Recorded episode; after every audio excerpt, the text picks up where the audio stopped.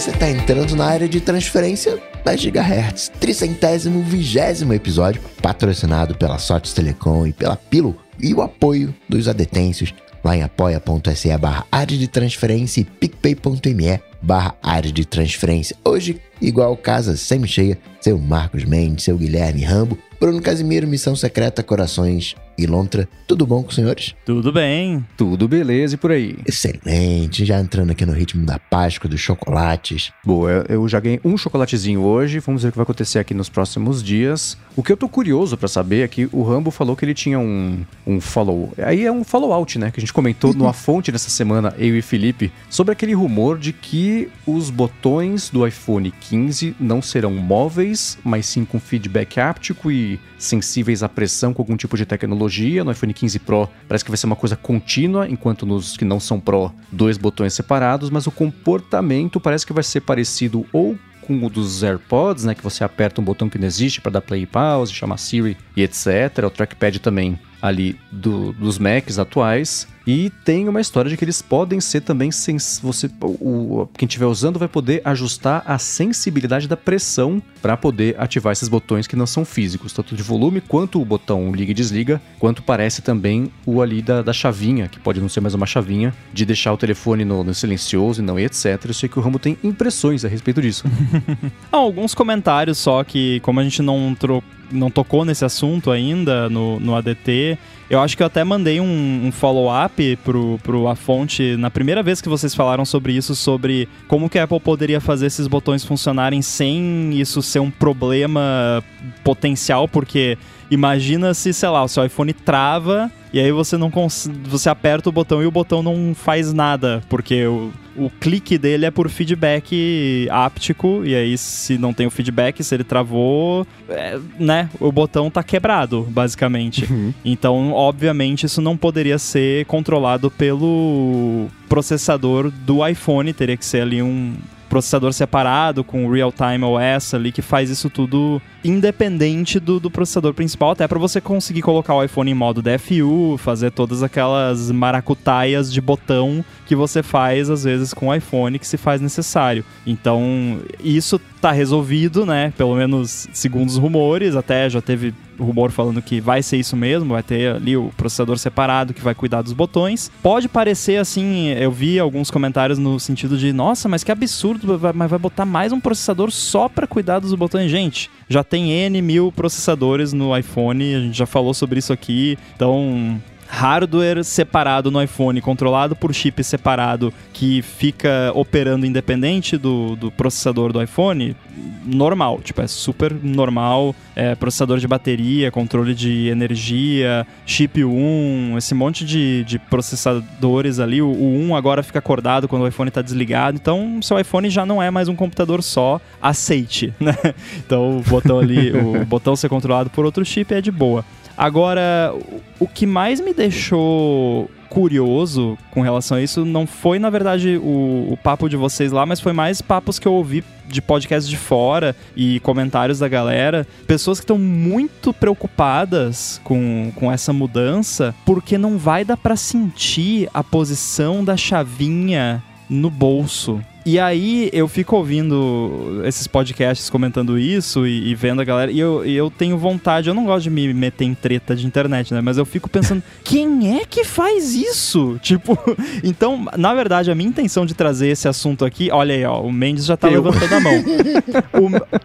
o, o meu. A minha intenção de trazer esse assunto aqui é meio que para fazer quase que uma pesquisa informal aqui com a galera que escuta o ADT, tipo Primeiro, quem mexe nisso? Porque o meu iPhone é assim: eu compro o iPhone, tiro da, da caixa, boto no modo silencioso e nunca tiro. Tipo, então eu não preciso saber se ele tá ou não. Ele está sempre no modo silencioso, porque eu nunca tiro do modo silencioso. Então eu gostaria de saber quem é que tira o iPhone do modo silencioso e por quê, e em que situações, e em que situação exatamente, com que frequência você precisa botar a mão no bolso e fazer ali um, um braille do botão do, do, do mute para saber se tá no mute ou não. E como que você sabe? Porque se eu botar o meu. esfregar o dedo ali no botão no bolso, eu não vou saber se ele tá no mute ou não. vou ter que olhar para saber se tá. Mas eu não preciso, porque eu sei que ele tá, porque tá sempre, porque eu não tiro nunca do mute. Então, uh, Mendes, me conta então, por favor, me ilumine. Primeiro, primeiro eu tô confuso com uma coisa aqui. O que, que é mute e o que, que é modo silencioso? Mute e modo silencioso é a mesma coisa, que intercambiável. Eu sei que mute é outra coisa. Mute é quando você baixa o volume até o final. Isso seria o mute, mas eu tô eu usei de modo intercambiável. Eu quero dizer o modo que seu iPhone não faz barulho. É isso. Barulho de efeitos sonoros, de tocar, de barulho de mensagem, não de tipo você bota um vídeo para reproduzir. Isso é outra história. Por que, que eu tô falando isso? Porque eu, quando aciono o modo é, não perturbe, eu viro a chavinha também. Porque eles não são sinônimos. Se você tiver com a chavinha ligada e você. Eu não quero que faça nenhum botão. Se eu dou play no vídeo a chavinha estiver ligada, toca. Se a chavinha estiver virada, aí não toca. Em alguns momentos, quando eu tô com o modo... não, pera aí. Agora você vai ter que me explicar, porque você falou chavinha desligada e chavinha virada. O que, que é chavinha desligada? Eu acho que esses vai terminar o episódio são... com mais dúvidas que começou, pelo é, que eu tô tá, vendo tá, tá meio confuso. Mas assim, também você tá misturando coisas diferentes. Não perturbe já é outra coisa. Não perturbe, o seu iPhone não vai nem vibrar. E, né? Mas esse, esse que é o meu problema. Quando eu coloco no não perturbe, tem, tem momentos em que ele toca. E eu não quero que ele toque. Quando eu coloco não perturbe com algumas pessoas que vão bypassar o não perturbe, aí ele vai tocar, mas. Tá, mas então, no caso, você não deixa o iPhone sempre no modo silencioso. Não, você vou... só faz quando ele tá no não perturbe. Então, quando ele não está no não perturbe, ele faz barulho. Tipo, chega uma mensagem, ele, ele faz barulho. Sim. Se a pessoa, né, tá lá na, na, na whitelist lá. Tá, beleza, entendi. Não, é porque eu uso o iPhone sempre no silencioso. E, e, eu conheço muita gente que faz o mesmo, né? Que tá sempre no silencioso. Não importa se tá no não perturbe, se não tá. Então, assim, o meu iPhone, eu não quero que o meu iPhone faça barulho nunca. Só quando eu tiver, tipo, ativamente assistindo um vídeo, uma coisa assim. A única coisa, duas coisas que me incomodam é não ter o barulhinho lá do Apple Pay, do tchim, lá, que é bonitinho, e não ter o, o barulhinho do teclado que eu gosto. Mas fora isso, eu não quero que ele faça barulho nenhum, então ele tá sempre no silencioso. Para mim, o jeito que eu configuro o iPhone é, se ele tá com a chavinha do modo silencioso ativado, ele nem vibra, ele não faz nada. Chega alguma coisa, a tela acende, ou se for lá só para central, nem isso, mas ele fica quieto, mudo 100% do tempo. Quando eu tô com a chavinha que seria desativada, que é o modo barulhento, ainda assim ele não faz barulho, mas ele vibra. Dos aplicativos que eu coloco lá para chegar também, que seria para fazer o som, só que tira o som, etc, ele só vibra. Então eu tenho dois modos, o vibra e o morto. São os, os jeitos que eu uso o iPhone. Como ultimamente, especialmente, eu não estou usando o Apple Watch porque voltou lá o lance da alergia no meu pulso, o que que eu estou fazendo? Isso é uma coisa que eu já fazia antes quando eu não estava usando o Apple Watch, é por isso que eu tenho esse hábito de, primeiro, já saber se a chavinha está ligada ou desligada dentro do bolso, porque eu sempre uso o iPhone no bolso esquerdo, sempre com a tela em virada para dentro, né, com a tela encostando o que seria na minha coxa. Então, se eu colocar a mão sobre o iPhone, meu dedão fica ali onde seria mais ou menos a, a área da chavinha. Aí eu ativo para frente ou para trás para deixar ativa ou desativa ou checar se ela está ativa ou desativa. Um exemplo prático. Essa semana, por exemplo, eu fui lavar a louça, estava esperando você, Rambo, me responder alguma coisa no Telegram da publicação de um episódio do ADT, porque tinha um lance do ADT, não, da Gigahertz, que tinha um servidor lá que a gente tava mexendo nessa semana. Nossa, Foi eu bom. me senti julgado esse dia, porque você. Eu até ia comentar, mas, mas, daí eu pensei, não, ele tá lavando a louça, então não vou incomodar. É. Mas você falou, tipo assim, ah, eu aproveitei esse vácuo para lavar a louça, para começar a lavar então, a é. louça. É. E aí eu olhei lá, não, mas peraí, quanto tempo faz que ele me Fazia dois minutos. Não, não era que você me deixou no vácuo. Esse vácuo de, de, de tempo livre para fazer alguma coisa, que era um dia super corrido. Eu falei, bom, deixa eu, eu otimizar tudo. Nossa, que... mas quanta louça ele consegue lavar em dois minutos, né? Ah, eu sou eficiente, você é. ficaria maravilhado. Você mas lava então... a louça em 2x. é, exatamente, o podcast 2x, a louça 2x. Então é quando eu sei que eu tô esperando alguma coisa que vai chegar, que é importante, que eu tenho que agir imediatamente quando chegar, eu deixo a chavinha no modo que vai fazer o iPhone vibrar e eu alterno ao longo do dia isso entre deixar isso ativo e, e inativo e eu faço 100% tátil. Às vezes eu checo se o iPhone está no modo silencioso sem tirar do bolso, sem nada. Eu só faço o movimento da direção de ligar a chavinha pelo lado certo das duas uma. Ou a chavinha já tá lá, ela não faz nada, ou ela ativa pro modo que eu quero. Então, uhum. eu entendo essa preocupação do pessoal de só do modo tátil você não saber, não poder escolher, enfim, isso piorar essa experiência, porque, pelo menos para mim, ela é uma experiência real e comum de uso, não é nem Tem um uma situação excepcional. Quando você vira a chavinha hoje em dia, quando você vira para o modo. No seu caso é diferente porque você customizou, é mas contrário. digamos, né, no modo silencioso, não silencioso. Quando você vira ela pro. Eu até vou fazer aqui pra, porque eu esqueço, porque eu nunca mexo nisso, mas vamos ver aqui. É, quando você vira ela pro modo não silencioso, o iPhone não faz nada. Quando você vira uhum. pro modo silencioso, ele dá um feedback áptico de dois toquezinhos, assim. Então eu, eu fico pensando, não seria suficiente, né? Você aperta o botão no seu bolso, se ele tiver, se ele colocar no mudo, ele vai dar só, ele vai dar os dois toquezinhos. Se ele não colocar no mudo, ele vai dar só o feedback que você clicou o botão e aí você sabe que ele tá no mudo. Eu acho que seria equivalente, tipo, ah, talvez uhum. não seja leve 50 milissegundos a mais para você né, chegar a essa conclusão, mas eu não acho que essa diferença justifica não modernizar, porque eu sempre achei, é, sempre não, né, mas assim, nos últimos anos eu ach, eu tava contando já, tipo, não, esse ano eles vão tirar esse troço. Eu cheguei a pensar, acho que até comentei aqui no ADT que fosse uma parada regulamentar, que tipo, todo telefone era obrigado a ter uma chave física de, de mudo, porque tipo, para mim não faz o menor sentido existir ainda essa peça móvel no iPhone hoje em dia. Eu acho que tem soluções que talvez tá, não seja tão prático quanto você só esfregar o dedo ali e saber, mas né, 50 milissegundos a mais, 100 talvez. Essa chave, o, o meu receio é eu estar numa reunião e a reunião tá chata, eu puxo lá um vídeo, aí eu caio no gemidão do WhatsApp. é por isso que deixa sempre tudo no silencioso. E isso é tão importante que a Apple foi e colocou um indicador visual. Porque quando ela tá ativa, ela fica uhum. vermelhinha. Então eu posso, né, Sim. com o dedo e com o olho também, de longe, assim, deixar ele em cima da mesa. Ah, não, posso ficar tranquilo que ele não vai tocar porque tá vermelhinho, tá no modo silencioso. É, o lance dele ser o, o negócio que deixa no silencioso ou não, não controla necessariamente se você vai, tipo, reproduzir um vídeo, né? Aí já é outra história. Você pode até né, colocar uma automação ali para fazer isso para você, se você quiser, né? Mas por padrão ele só vai controlar toque. Não.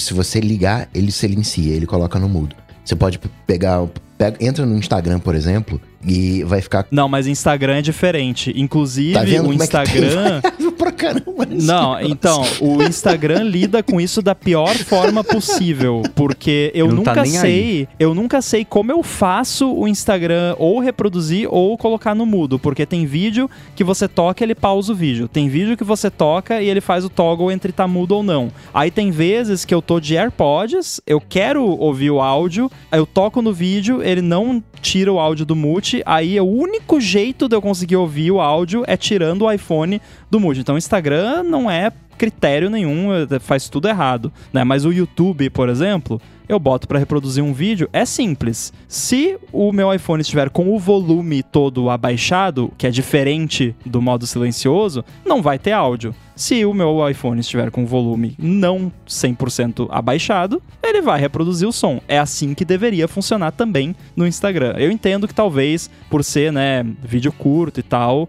eles tenham optado por fazer diferente, se bem que o TikTok é vídeo curto também, mas aí no Instagram mistura e tal, mas, mas enfim, o Instagram é uma bagunça nesse aspecto. o Samuel Guimarães está vindo ao vivo aqui e falou: Eu achei que só eu não sabia mexer direito no Instagram e não. O comportamento padrão desde sempre é esse. É uma loteria. Era isso, né? Você, às vezes o único jeito é você tirar do silencioso, colocar no silencioso, tirar do... Aí vai o, o som gritando, aí tem que abaixar, né? Aquela uhum. coisa toda. Então, é, eu também passo por isso. Acho que o comportamento, para eles, é, o, o, normal é isso. Mas o, eu concordo que a mudança para um botão com feedback, seja ele áptico ou não, mas ainda assim, um botão apertável em vez da chavinha, é uma adaptação pequena, é uma mudança grande conceitual, se você for levar em conta que essa é basicamente a única coisa desde o primeiro iPhone que não mudou. Né? É uma coisa tão Verdade. clássica quanto. Não vou nem dizer o design do iPhone, porque o design do iPhone mudou, mas isso continua igual, né? Então o botão de volume já trocou, o, o botão de. de do- o liga e desliga era em cima, foi pro lado, etc. né? Enfim, as entradas. Então acho que a coisa mais clássica do- até hoje do primeiro iPhone é essa. Então eu fico triste pela, pelo valor sentimental disso. Sim. Não, é o fidget spinner, né? É, é, então, né? Pois é. Então, mas a adaptação mesmo, de dia a dia, é uma coisa que vai ser rápida. E você comentando, eu, eu fui simulando aqui é, esse comportamento, né? Que seria parecido com o dos AirPods, né? De você apertar. Tudo bem que nos AirPods o feedback é só sonoro, imitando o feedback áptico, imitando o negócio real. então tem mais um grau de descolamento aí da. Seria tipo o trackpad. Fingindo. Que é, É, bizarro e que até hoje eu não acredito que não clica. Tipo, é, Uhum. não acredito que não é margarina, manteiga, como é que é? Eu não, não acredito que o trackpad não clica. Aí quando eu desligo Uhum. ele e aperto, nossa, é verdade, ele não clica. É. é, é isso, é- eu tô fazendo isso agora aqui, falando, nossa, é de fato inacreditável. Mas ele abaixa pelo menos meio milímetro, ele a- ele abaixa, não abaixa, não? Então, ah, não- mas não, não tem o, né, o clique. Não, não tem. É, não e, tem. e será que vai ter também a opção, porque no, no trackpad, acho que até no mouse, no Magic Mouse, tem a opção de você, ah, tanto a, a intensidade do clique, quanto se ele faz ou não barulho. O, o- Uhum. o trackpad, o mouse da Apple, você pode botar lá, não eu, não, eu quero que dê o, o feedback, mas não quero barulho. Daí ele não faz o... né, ele faz só... Fica mudo, o que é bizarro, eu não gosto, eu acho esquisito. Eu deixo o barulhinho. é, tem o clique aqui, light, medium e firm. For... Mas ele, ele mexe, eu tô olhando, tô mexendo aqui no trackpad do MacBook Pro. Se você apertar bem em cima ali, onde seria a junção dele com o corpo do Mac, você vê que ele baixa, mas ele só baixa. O clique mesmo, né, o, a ativação do que seria um botão, aí sim é o feedback áptico, aí dá pra entender um pouquinho melhor ali a, onde que quebra essa esse modelo na cabeça, porque ele, ele de fato se move, mas o clique em si é uma coisa separada e essa sim é, é nem simulada, ela só é feita magneticamente quando tá ligada. Na parte de baixo, eu medi aqui, né? ele afunda meio milímetro, mas na parte de cima ele afunda só 0,01 milímetro. Ele afunda menos na parte de cima que De cima? na parte de cima. ele- Nossa, de cima parece que se eu apertar e continuar apertando, ele vai sair na- No meio. nas no, costas no do meio, MacBook. né? assim. Mas na- Ah, no tá. cantinho. Mas eu não Ok. entendi. Você fez essa medida aí, ma- mas quanto dá isso em cabeças? É, isso, essa medida é na unha, eu faço na unha. Que eu apertei e fiquei Ah, tá. passando a unha. É, a unha aga- agarra quando, quando passa aqui no, no cantinho. Mas é verdade, boa observação. No meio ele afunda pra caramba, Mendes. Eu não tinha reparado isso não. Agora que você falou, eu tô... Tá vendo? Agora, se você desliga ele, por mais que ele afunde. Não faz o clique. Né? Não tem Não, clique. é. Aí é, é bem bizarro. Mas é, o principal motivo de eu trazer esse tópico aqui é porque eu quero ouvir da galera. Do, compartilhe conosco aí os seus hábitos de, de chavinha de mudo. Quem é que deixa sempre o iPhone no mudo?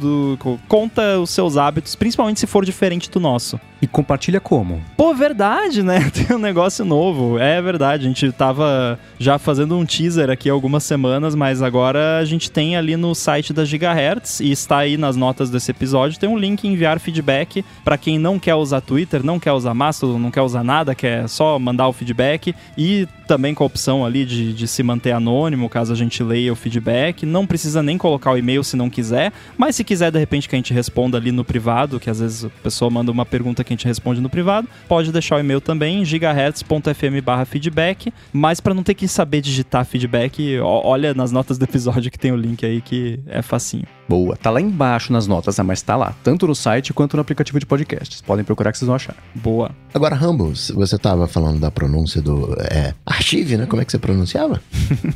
Ar Arx- Arxive, sei lá. o Emanuel Ren disse que a comunidade científica pronuncia como archive mesmo. Ah. Que essa é, Boa. inclusive, uma palavra que eu tenho Aprendi mais essa. problema. Archive com archivement. É, eu confundo aí, às vezes eu falo archive, archivement. é, Esse aí me- é que nem bruxo, eu não sei o que é deitar de bruços. porque Tem que falar barriga pra cima ou barriga pra baixo. Facilita. Mas tá, agora eu vou... é, é difícil ainda quebrar o modelo mental de ler Archive, ainda mais com X maiúsculo, né? E pronunciar Archive, mas eu vou me treinar a fazer isso, apesar de que eu passei 38 anos sem saber que o site existia, então eu não sei qual vai ser a oportunidade nova que eu vou ter de, de pronunciar isso aí de forma orgânica, mas quando rolar, agora a gente já sabe como é que é. Boa. A gente estava falando também do Yoshi cientista, e aí o Arthur de Vigir não resistiu e falou pro Dali fazer um, um Yoshi cientista, e tá lá o Yoshi no, no laboratório com os tubos de ensaio. Ficou muito bom, eu curti. Principalmente o primeiro lá, o desenho, ficou bem bacana. Uhum. É, aí eu fico imaginando, eu sempre quero saber como é que foi o prompt que a pessoa fez para chegar nesse resultado, não só por uma aspiração a virar engenheiro de prompt e ganhar meio milhão de dólares por ano, mas também porque é o tipo de coisa que vai ensinando a gente a, a, chegar no resultado, né? Porque ele mandou, o link vai estar na descrição, mas são duas imagens, uma que é, não sei nem se chega a ser aquarela, mas tem um pouco de estética de aquarela com, sei lá, grafite e carvão, não sei do, do, do que seria o Yoshi, ele pediu para desenhar só um Korg, e o outro ele tá muito mais realista, apesar de problemas de IA, né? Se você souber onde olhar, você vai encontrar todos os defeitos, etc. Não, Mas é, é engraçado... um Korg com um problema sério de sobrepeso também naquela segunda imagem ali, né?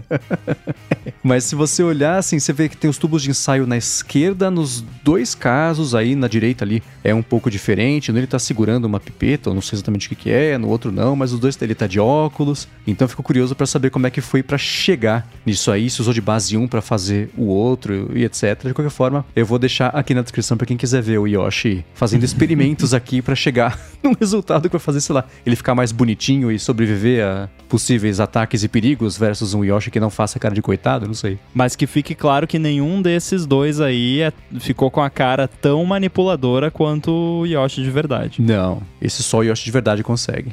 É. Agora, Mendes, o Jonas mandou aqui um feedback sobre fone de ouvido que eu simplesmente me recuso a ler, por favor.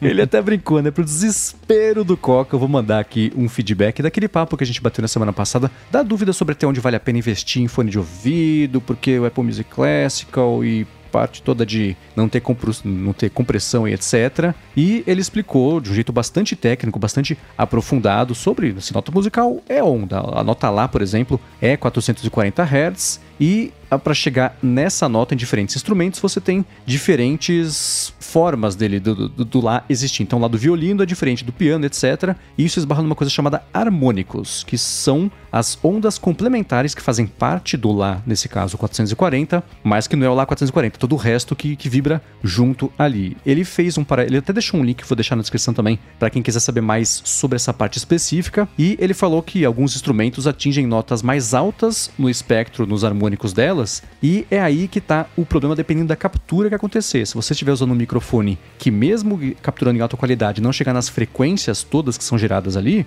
não adianta nada, né? mata o propósito do negócio ser captado em alta qualidade. Então ele falou que a música tá sem compressão, não quer dizer muito, especialmente se não tiver sido capturada aí com esse microfone. Então ele falou, ele fala sobre as bandas, etc, e que o bitrate pode não ter sido preenchido durante a gravação, muitas vezes só é capturado o que está entre os familiarizados 20 Hz até 20 mil Hz, que é basicamente a, a, amplitude de frequência que os humanos conseguem perceber com o ouvido sem nenhum tipo de, de, de problema ali. E é por isso que o MP3 e o AAC, principalmente, atendem bem no sentido de conseguir comprimir tudo ali de, de frequências, tirando 99,9% ali do, do, do, compactando, na verdade, 99,9% do que é captado pelos microfones e retirando tudo que a gente não consegue ouvir e compactando só para o que a gente consegue ouvir. Ele falou que escreveu tudo isso para dizer que a escolha de um bom fone de ouvido deve se dar na capacidade do fone em reproduzir coisas entre os 20 Hz e os 20 mil Hz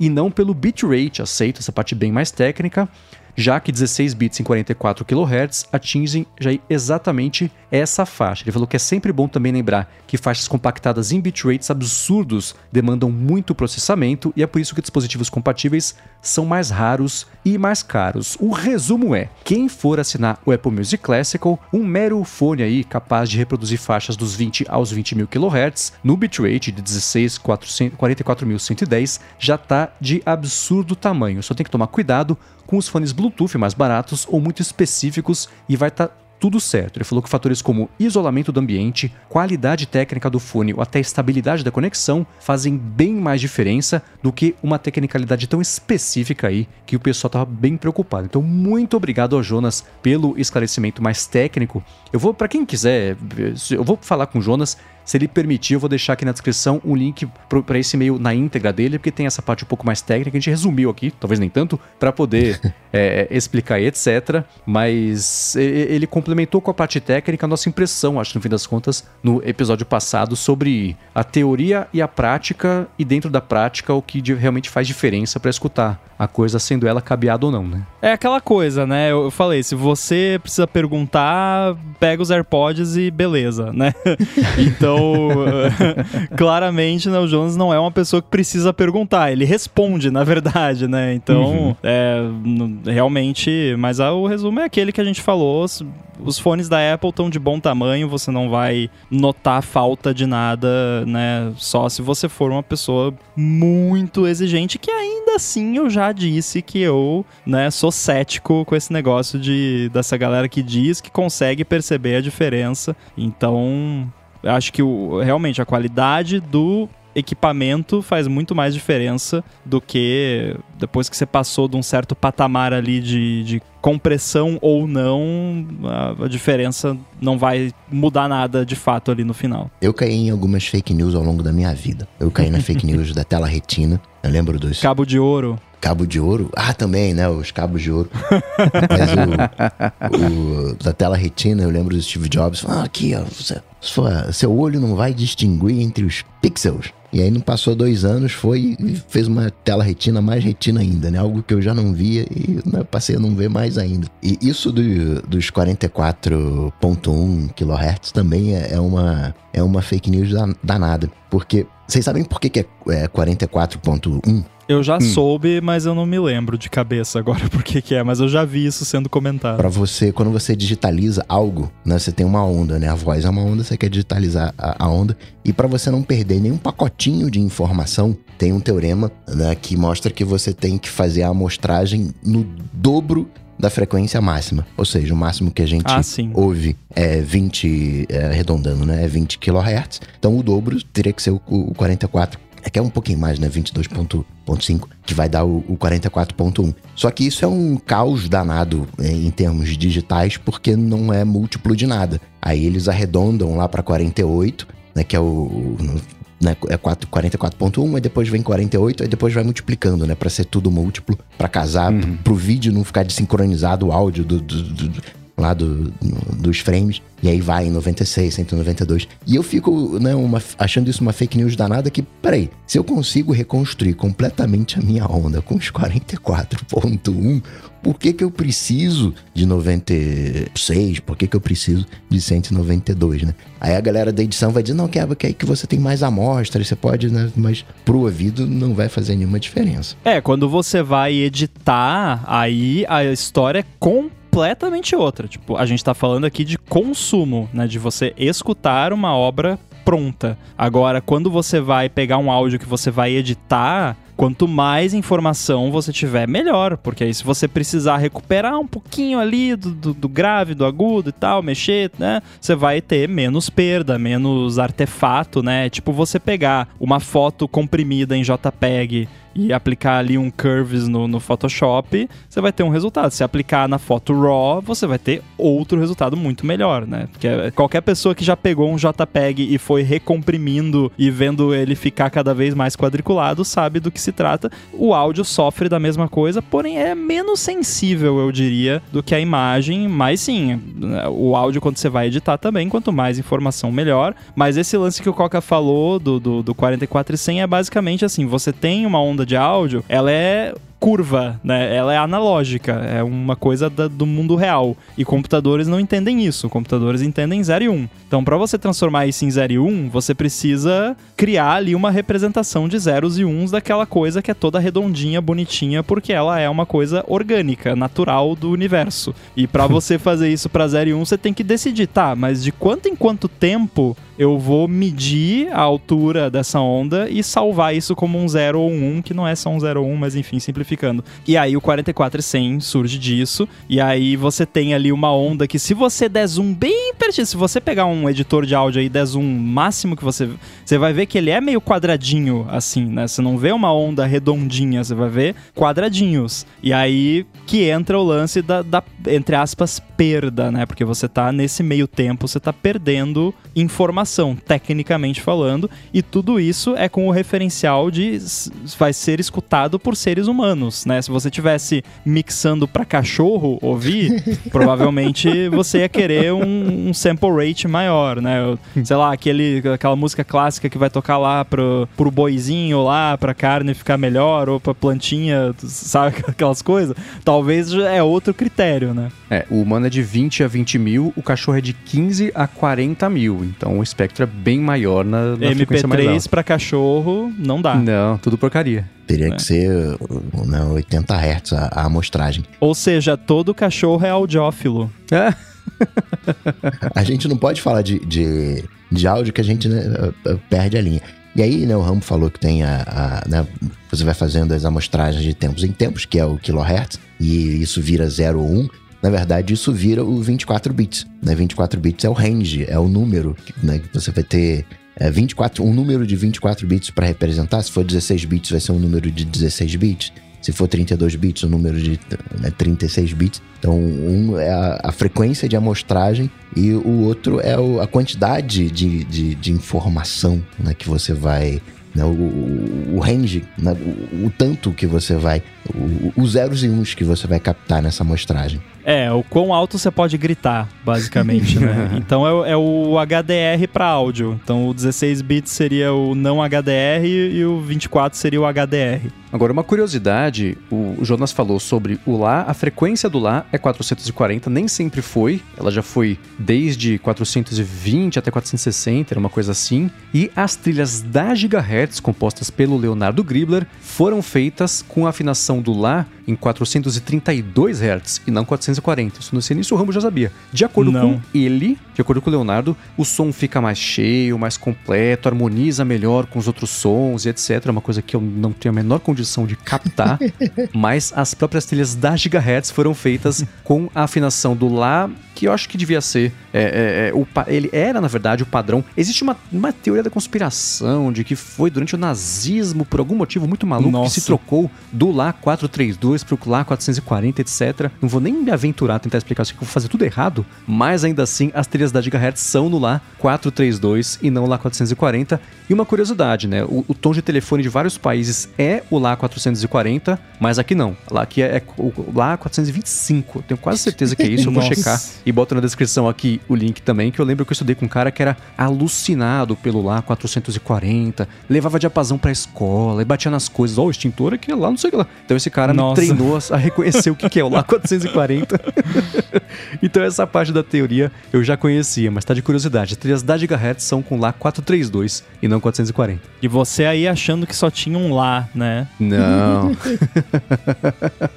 Nada só tem um nessa vida, não tem jeito. Insira aqui o meme do XKCD do padrão. Precisamente. Excelente. Fala agora do, da maneira como o Twitter está lidando com os jornalistas, mas antes, tirar aqui um minutinho do episódio para agradecer a Sotes Telecom que está patrocinando esse episódio do ADT.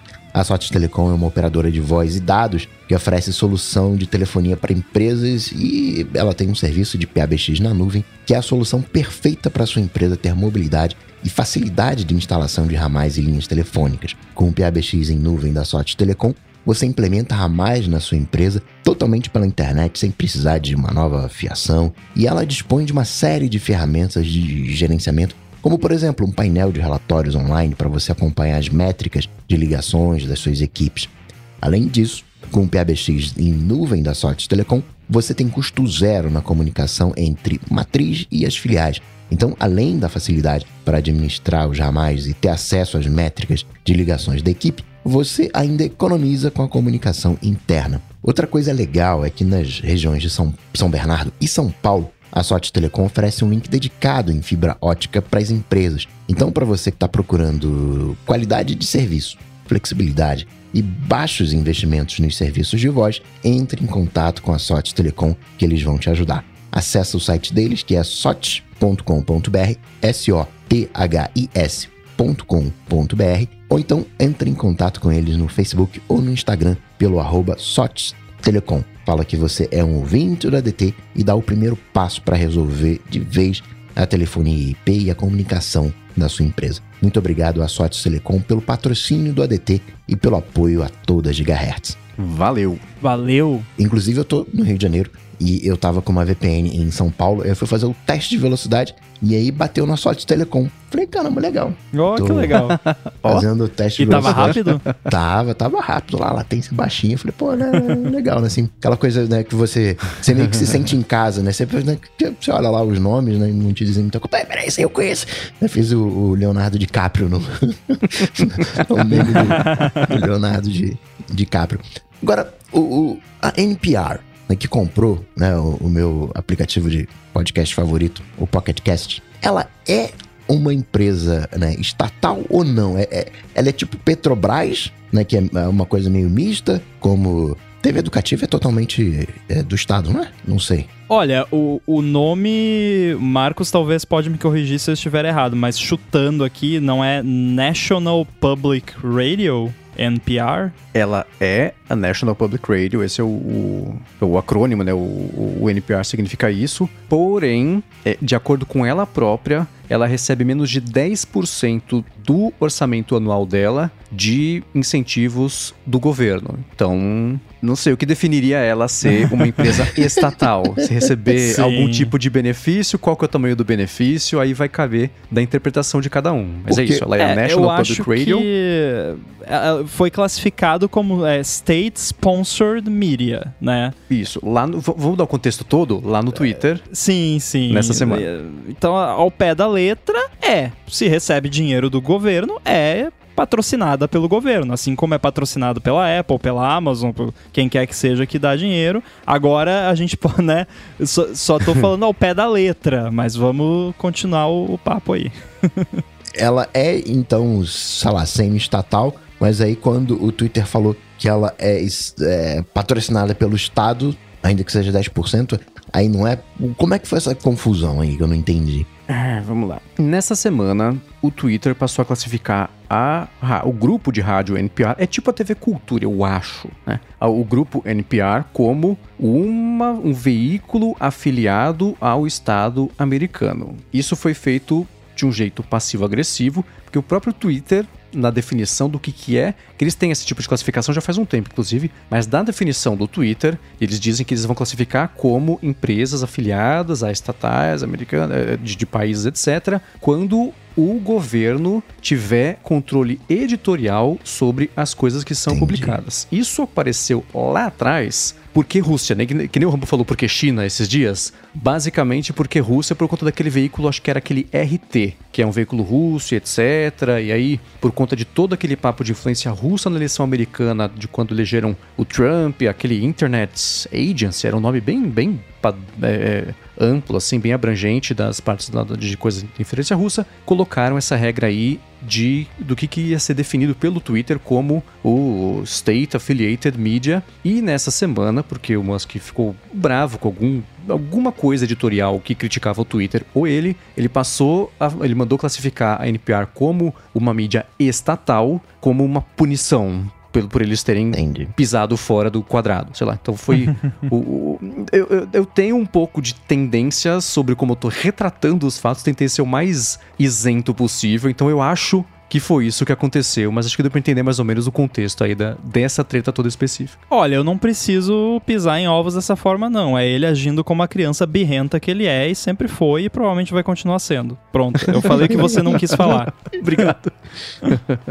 É, tudo isso, na verdade, é essa, o Coca falou, né, antes do patrocínio. Falar sobre a parte de jornalistas e Twitter, etc. Nessa última semana, por conta de uma série de, de eventos isolados, a gente pode comentar aqui, é, que aconteceram, o Casey Newton, jornalista, que tem tratado, tem muitas fontes no Twitter, tem tratado a respeito aí da, da- dos, dos, dos detalhes que tem feito o Twitter se comportar da forma que ele se comporta hoje, questionou por que que o pessoal de jornalismo, apesar de ver o que está acontecendo no Twitter e ser antagonizado pela liderança atual do Twitter, segue usando a plataforma mesmo com as promessas de ir embora. Uma coisa que até, por exemplo, a gente estava conversando, a gente já falou sobre isso de modos gerais lá no área de trabalho, quando a gente chamou o Felipe Névola para falar sobre isso também do Lemeno, ele também comentou que ah, a pessoa fala que vai sair do Twitter, dá uma semana voltou, dá dois dias voltou, então tem sempre ameaça de ir embora e não vai. Ele questionou isso, eu vi por conta desse lance da NPR, a NPR também, gente, o Twitter classificou a gente assim, mas não é isso, a gente é de um outro jeito, de acordo com o próprio Twitter, a gente não cairia nisso aqui, então eles estão agindo desse jeito, birrento e etc. Mas eles continuam atuando lá no Twitter. Né? A gente tem o lance do New York Times, por exemplo. Recentemente também o Times falou assim: não pagaremos pela verificação. O Musk falou: então tá bom, então ó, tira só o do Times. Só porque eles falaram isso, tira a verificação do Times. Os outros veículos seguem verificados, jornalistas também. Então faz, sei lá, um mês a imprensa, quando manda e-mail pedindo esclarecimento de alguma decisão, eles mandam só com emoji de cocô de volta uma resposta automática, né? nenhuma pessoa que tá vendo lá o que tá acontecendo. Pô, e... se eles pagassem alguém só pra ficar mandando emoji de cocô também seria sacanagem, né? Não me surpreenderia ser o próprio Musk fazendo isso. Mas, tirando de lado esse ponto... Rindo na frente do computador, é, né? Mais um. Mostrando pra, pros, pros psicofantas irem junto pra... Enfim... E isso vem depois, claro, deles ter, de ter acontecido o banimento também de jornalistas por terem publicado matérias com informações que não colocam o Musk sob uma luz muito agradável ou confortável, especialmente para ele que está acostumado a só ouvir amém, né? Ou seja, então... matérias que falam a verdade. É, exato. eu, galera, isso é zoeira, tá? Só para deixar claro, eu não sei de que matérias estão falando, porque sim, deve ter um monte de conteúdo que exagera, que, né, a gente sabe como é que é, que sensacionaliza. Enfim, segue. É uhum. É só pra deixar claro que foi só zoeira nesse caso. É, um, uma situação pontual. Aquela treta toda da conta do avião dele. Eu acredito em liberdade de expressão, não vou Sim. banir a conta que rastreia o meu avião. De uma semana, baniu a conta que rastreava o avião, falando que era porque ele tinha sido ameaçado de morte no trânsito por um cara que sabia a coordenada dele. Jornalistas foram na polícia, perguntaram, falaram, cara, não é nada disso reportaram, cara, não é nada disso, pronto, foram banidos jornalistas que. Repor... Então, nesse Sim. caso específico foi isso, né? Então, o questionamento, e eu vim pensando sobre isso, não consegui achar. Eu, eu, cheguei a uma conclusão, mas não sei se é a conclusão certa. Eu queria discutir sobre isso por aqui, é porque que, especialmente o núcleo jornalístico, segue usando o Twitter, apesar de ser antagonizado e de ser.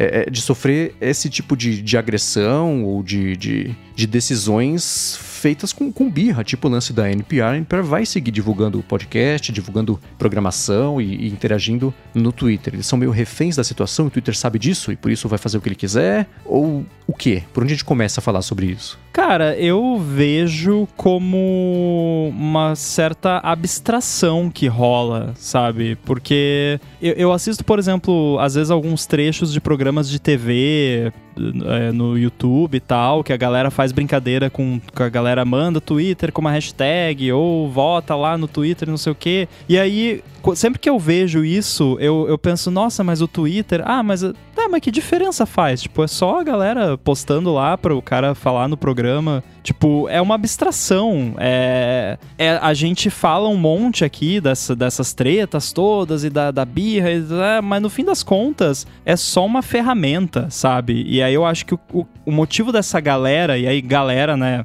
grandes veículos e tal, de continuarem por lá apesar de tudo, é porque é uma ferramenta. Tipo, ah, beleza, vamos ficar nos enchendo aqui, vamos botar lá que é State Sponsor Media, mas a galera continua seguindo, a gente continua postando, e é isso, sabe?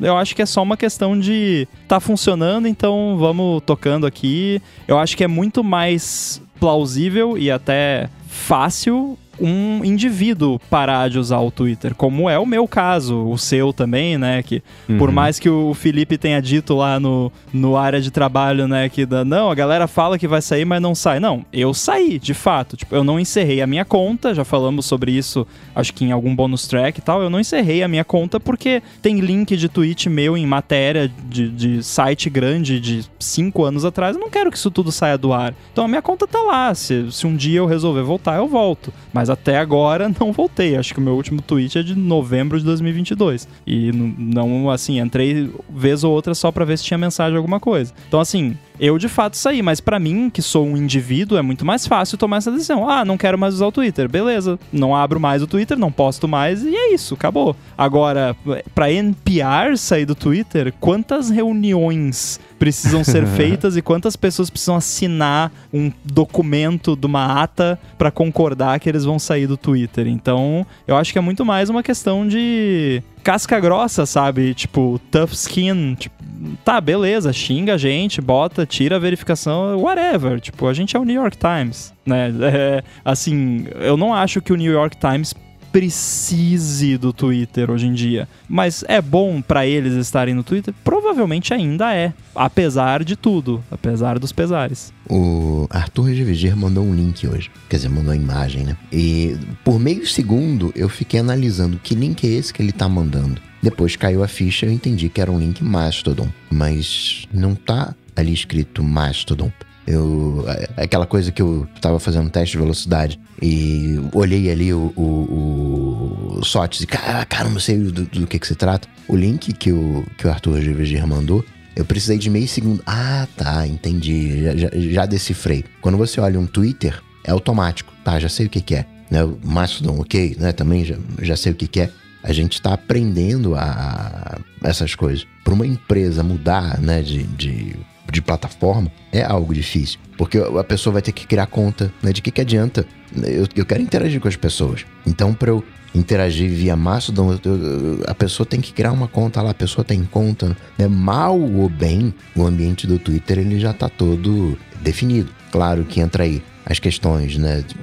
O Twitter ele nunca teve monetização. Agora qualquer coisa no Twitter é monetização. Você quer o, o verificado? Tem que pagar. Quer tirar o verificado? Tem que pagar. Você quer acesso a API? Tem que pagar. Você quer tudo que você tem que pagar. Não é uma crítica a, a pagar ou não, mas é, houve uma ruptura muito grande no modelo do, do Twitter, né? APIs que né, pararam de, de funcionar, né? Toda, toda aquela coisa. Né? O Twitter tinha uma coisa muito. A Apple também um pouco assim. Quando você olha para a história da Apple, tem uma, uma, um momento que a Apple ela é super geek, né? super geek no, no nerd, no, no, real sentido da palavra. E tem um momento que ela vira uhum. pop, né? Tem um momento que ela. Não é que ela se afasta dos geeks, não, não, mas já não é mais a mesma coisa. Não, eu sou agora a maior empresa do mundo, né? Essa guicaiada aí que se lasque aí. Não, eu sou aqui, eu sei o que que, o que que eu tô fazendo. Né, teve uma ruptura na estrutura da Apple.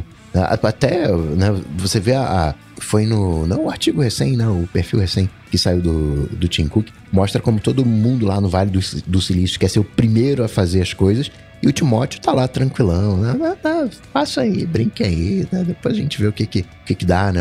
Passa a ser uma outra, uma outra vibe. Eu olho pro, pro Timóteo e não vejo ali um, um cara geek.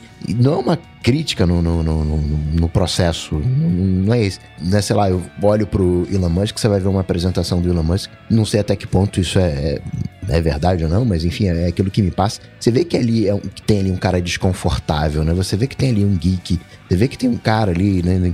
E por mais que. Né, ele recém colocou o cachorrinho lá do Dogecoin no, no perfil de todo mundo e aí subiu o Dogecoin. Não teve um negócio desse também que ele fez? Teve. vamos ganhar um dinheirinho aqui. Coloca aí o Dogecoin aí. Vamos ganhar um, um dinheiro. Enfim, né? Coisas aí que questionáveis no, no, no, processo. Não é esse o ponto. Mas acho que teve uma, uma, uma ruptura, uma maneira de, de, de lidar. A galera tá descobrindo como, como lidar com isso. Mas o Twitter ainda segue sendo o Twitter. Ele continua sendo um monstrão, né? Não dá pra é, desmantelar o, o, o Twitter assim. É, eu tenho essa impressão. Eu tinha um, um, uma outra impressão sobre o impacto que essas mudanças todas estava causando de um jeito mais amplo no mundo. A verdade mesmo é que ninguém liga. É. Ninguém, no Exato. modo macro. A gente aqui, na nossa, nossa bolha e etc., sabe o que está acontecendo, vê, consegue reconhecer o que é um bug, o que é um problema, mudança de comportamento, etc, etc.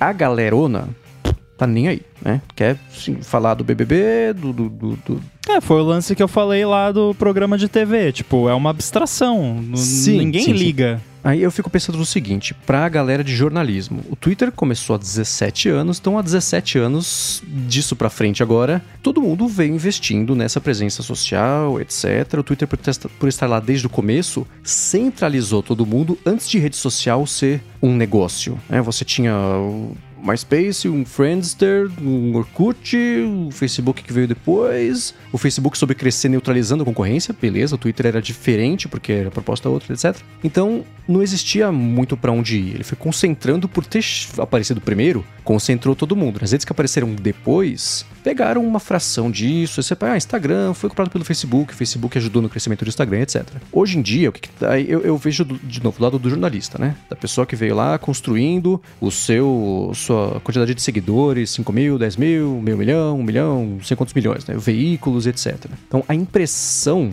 e talvez seja a, a, realidade, eles têm a, os números, né, de quanto do tráfego no site vem a partir do Twitter. Né? Então, para essa galera, é difícil abrir mão disso para começar de novo num outro lugar, porque vai ser, eu vou, eu vou cravar aqui, hein? Vai ser impossível alguma plataforma chegar ao tamanho do Twitter nos moldes do Twitter. Por quê? Tá aparecendo um monte, né? Alternativas ao Twitter não todo dia aparece um site novo que é para ser o um novo Twitter. E com isso, uma galera vai nesse site, aí vai no outro site, vai no Mastodon, vai no Blue Sky, vai no T2, vai no Post News. Você está dispersando só essa galera, então não vai ter um centralizador do tamanho do Twitter. Então galera, os jornalistas e os veículos estão presos ali, o Twitter sabe disso, vai continuar maltratando essa galera e não vai fazer diferença, porque para o grande público, quem segue o, o, a NPR tá interessado nas historinhas que eles publicam, historinhas sem, sem falar mal, mas nas pequenas histórias de interesse humano que eles publicam no This American Life, por exemplo. Não tá nem aí e nem tem que ser punida porque o Musk comprou e tá batendo no NPR. Quem tá ali só acompanhando o veículo não tem nada a ver com essa história. E o veículo sair do Twitter seria uma punição contra essa galera. Fala assim, não, eles vão nos achar nos lugares novos. Pode ser que sim, pode ser que não, mas você tá piorando o seu serviço em prol de uma decisão que pode ser sua de negócio, pode ser uma decisão sua moral, qualquer um pode ter um motivo para continuar ou para sair, mas ainda assim, olhando de dentro e de fora ao mesmo tempo, é muito estranho e é incômodo ver que os jornalistas seguem usando, eu vou usar criando valor de um jeito que é um termo muito, né, de, de marqueteiro, mas é um pouco isso, né? Cada tweet que você publica, seja com um comentário, seja com um link para alguma coisa que você fez, você tira valor próprio disso. Claro, você direciona as pessoas para lá, mas você aumenta um pouquinho o valor do Twitter também. Né? Então, essa galera trabalha, deixa nas mãos do Twitter uma parte do próprio negócio sendo não rejeitada, mas sendo é, desprezada pelo próprio Twitter e sofrendo agressões passivo-agressivas ou não, como aconteceu com, com, o negócio do NPR, do New York Times, do banimento, do cocô por e-mail, cocô por e-mail, do emoji, né? De cocô por e-mail, etc, etc, Meu etc. Deus. Então, é, é, é, eu tinha mais ou menos essa impressão aqui no começo, eu queria discutir isso para tentar, não sei, melhorar um pouco a, a, imagem que eu tenho disso tudo, mas eu ainda não tô conseguindo, porque ainda me parece que essa galera é meio refém dessa dependência que tem do Twitter pelo tamanho que ele tem. Não, eu acho até. Eu, eu achei interessante que o Coca, no, no comentário dele, foi direto já no lance de trocar pelo Mastodon, né? Sendo que quando eu comento. E não tô. Não é uma crítica a você, Coca. Uhum. Isso é fato, né? Que se você vai, vai comentar da galera sair do Twitter, você naturalmente já vai pra. Né, mas vai para onde? E eu já. O meu comentário já foi no sentido de tá, é isso, não vai para lugar nenhum, sabe? é, só sai do Twitter. Mas eu não, eu não vejo mais como uma situação de refém. É, é, aquela coisa de tá sim desde sempre, entre aspas, né? Desde quando existe o Twitter, tá funcionando. Tem as, essas annoyances agora que por enquanto não são o suficiente pra galera desistir, sabe? Tipo, beleza. O NPR depende de mandar um e-mail pro Twitter e não receber um emoji de cocô de volta pra conseguir twittar e pra, pra galera ver o, os tweets? Não. Então, tipo, é, sabe? Então... Não que eu ache bonito e certo, mas é aquela coisa, tá funcionando, tem trocentos zilhões de seguidores e tem engajamento e e é isso. E é, e é, como você disse, a galera não tem culpa de que o, o site foi tomado por uma pessoa escrota. Tipo, não, não, é, eu, eu não consigo ver como um negócio de refém. É só uma situação que é cômoda e mudada, muito trabalho, então vamos ficar assim, sabe? Não é que, tipo, para mim seria refém se tipo assim, não, se o NPR sair do Twitter, acabou o NPR, sabe? Ou, Uhum. meu Deus, vai ser. Vão ter que demitir metade dos funcionários porque vai cair metade do faturamento porque saiu do Twitter. Aí eu já vejo uma situação de, de refém, que talvez até algumas empresas estejam nessa pegada. Mas eu acho que não é o caso de nenhum desses que a gente falou aqui. CBS, é, NPR, New York Times. Eu não acho que se eles saírem do Twitter, eles vão à falência. É, eu acho que não. o negócio do NPR é complicado porque o termo, né, que eles usam, State Sponsored Media, ele é carregado porque era reservado só às mídias estatais russas e chinesas. Era basicamente isso, né? Se fosse uma conta chinesa, ah, tá lá. State Sponsored Media quer dizer que ela é filiada de algum jeito ao Partido Comunista Chinês ou então é o lance da Rússia. Então, classificar eles como isso sinaliza o quê? Dá mais é, é, munição ainda para que a gente pra- já para quem não gostava do NPR pela linha editorial, que não é exatamente a linha editorial conservadora, ultraconservadora americana. Então a gente já sabe que de um lado, por exemplo, na Alemanha, eles aumentou tanto o caso de, de abusos online que eles podem ser multados e o, o Musk falou: "Nossa, é, nem tô sabendo". Então, ah, eu, eu não li os estudos, então vou repetir uma coisa que eu não sei aqui, mas a impressão que eu vejo dos estudos que saem é que aumentou a quantidade de situações abusivas porque as pessoas que têm comportamento abusivo sentem-se mais respaldadas a fazer isso. Se você coloca lá que a NPR é uma mídia controlada pelo Estado, quem não tá no time, entre aspas, do Estado vai começar a se sentir mais empoderado ainda para jogar emojis de cocô pra cima da NPR, né? Então você cria um ambiente mais antagônico ainda e a NPR É. vai ter que passar por situações mais apertadas ainda por causa de uma decisão de colocar um selinho ali. E o que é curioso é o seguinte, né? Você tinha, por exemplo, o selo de verificado, que em teoria era para ser só que aquela pessoa é quem ela diz ser, mas ganhou um status e um símbolo de destaque. É, no selinho de, de, de State Sponsored Media é ao contrário, né? O selinho é o verificado para pior, né? Você está sendo acusado de ser comprado pelo governo para empurrar histórias manipuladoras e conspiratórias contra o time oposto. Então, Tem um lado do conservadorismo dos Estados Unidos que vai ver essa oportunidade que você falou. Porém, tem um- uma outra parcela que existem certos termos que. isso é uma coisa que deve rolar por aqui também até certo ponto, mas eu vejo muito isso na galera, principalmente conservadora dos Estados Unidos, que tem certos termos que você não pode aplicar a nada que seja dos Estados Unidos. Um deles é terrorista. Então, quando Uhum. algum americano, americano não, estadunidense comete algum ato de terrorismo, não é terrorista. Não, é o atirador, é o,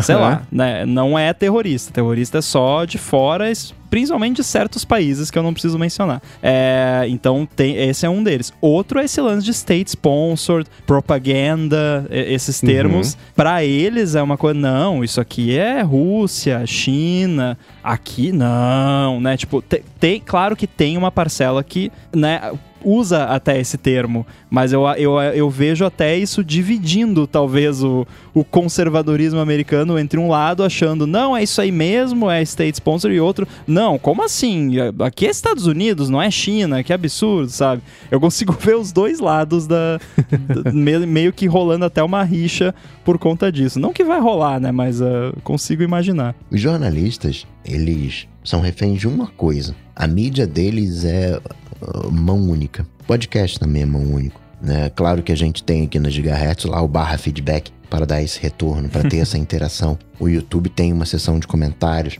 mas um jornal né, vai ter no- também, muitas das vezes, a seção de comentários. Mas a mídia tradicional, por definição, ela é mão única. E hoje em dia não cabe mais mão única. Hoje em dia a galera quer comentar, né? Você precisa dessa da volta. E o Twitter funciona muito bem, né? Sendo esse caminho de mão dupla para todo mundo. Porque o Twitter ele é meio que universal, né? É- é- os tweets eles são públicos via de regra. Você clica num link no Facebook, você não vai conseguir ver aquele conteúdo. Às vezes você vai até precisar ser amigo da pessoa para ver aquele conteúdo. Se você tiver no WhatsApp, no Telegram é fechado. Por mais que no Telegram tenha lá o Telegraph, né, que é um, um semi-blog, né, mas o, o Twitter, né, é- ele é por natureza aberto. O Mastodon, sim, né? Também segue um pouquinho mais ali na, na, na linha do Twitter. Nisso eles são reféns. Né? O, um jornalista hoje, né? O Mendes estava falando da, da construção da base de seguidores. Mas sem isso,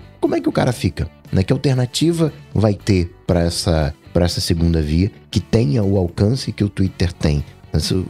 São 17 anos de, de Twitter. Você olha um programa de TV, não tá lá, vai no Facebook, vai no Instagram. Tá lá o Twitter. Né? É outro. Né?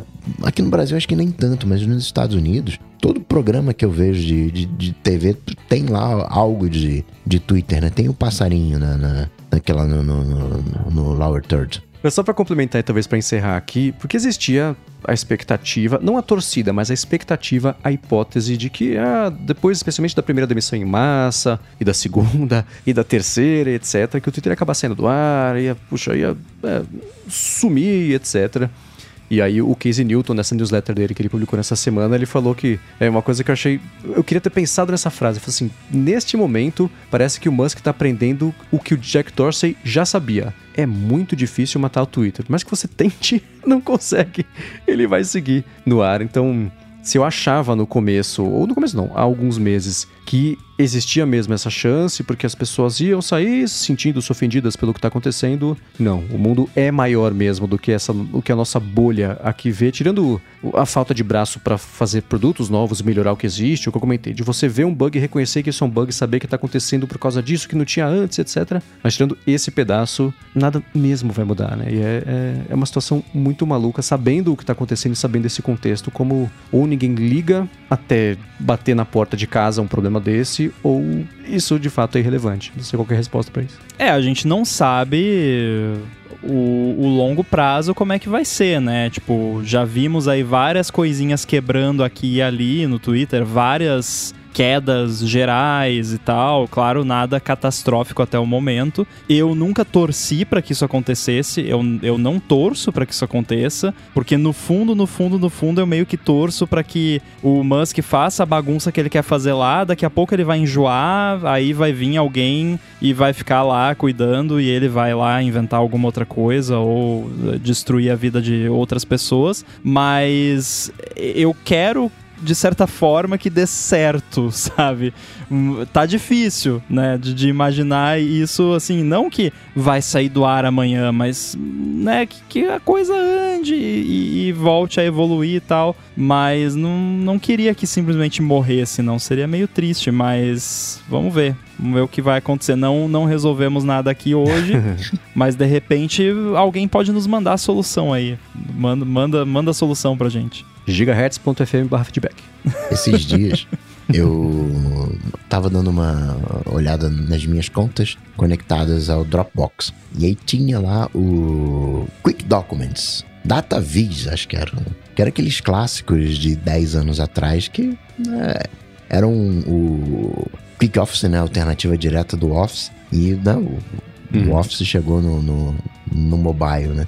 As coisas elas vão mudando, né? Poucas coisas vão se mantendo. YouTube tá aí, tá se mantendo, Facebook tá aí, tá se mantendo também de alguma forma. No Instagram chegou um pouquinho depois, mas é contemporâneo, tá aí há bastante tempo. Twitter aí, 19 eh, anos, né?